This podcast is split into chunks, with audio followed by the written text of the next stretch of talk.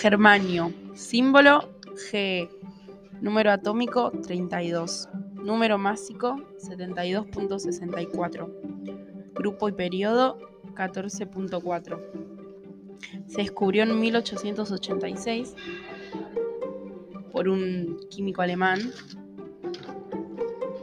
Clemens Alexander Winkler.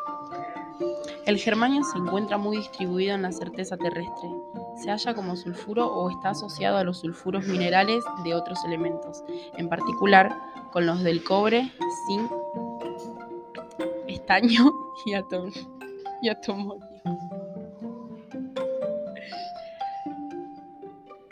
Su estado habitual es la naturaleza es sólido.